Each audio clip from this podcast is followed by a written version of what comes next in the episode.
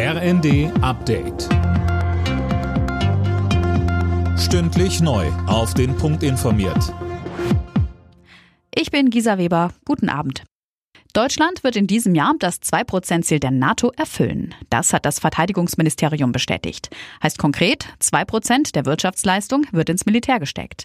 Das Bundeswehr-Sondervermögen von 100 Milliarden Euro ist da anteilig mit eingerechnet.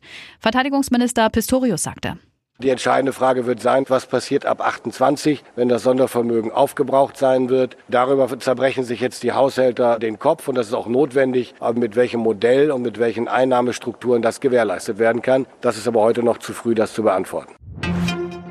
Nachdem die Grünen ihren politischen Aschermittwoch in Biberach wegen teils radikaler Proteste abgesagt haben, hat sich Landwirtschaftsminister Özdemir zu Wort gemeldet. Er warnt vor einem Generalverdacht gegen die Bauern. Die, die da jetzt über die Stränge geschlagen haben, das ist nicht die deutsche Landwirtschaft. waren Einzelne, die sich da so benommen haben, die tun den Anliegen der deutschen Landwirtschaft keinen Gefallen. Es gibt sehr, sehr viel Sympathien für unsere Landwirtinnen und Landwirte. Die Bilder, die da heute entstanden sind, können dazu angehalten sein, dass es da bröckelt. Und das würde ich sehr bedauern.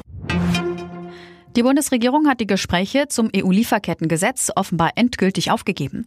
Er glaube, die Gespräche seien geführt, so Regierungssprecher Hebestreit. Es gebe keine weiteren Entwicklungen zu berichten. Das Gesetz steht im Koalitionsvertrag und ist auf EU-Ebene fertig ausgehandelt. Auf den letzten Drücker stellte sich die FDP aber quer.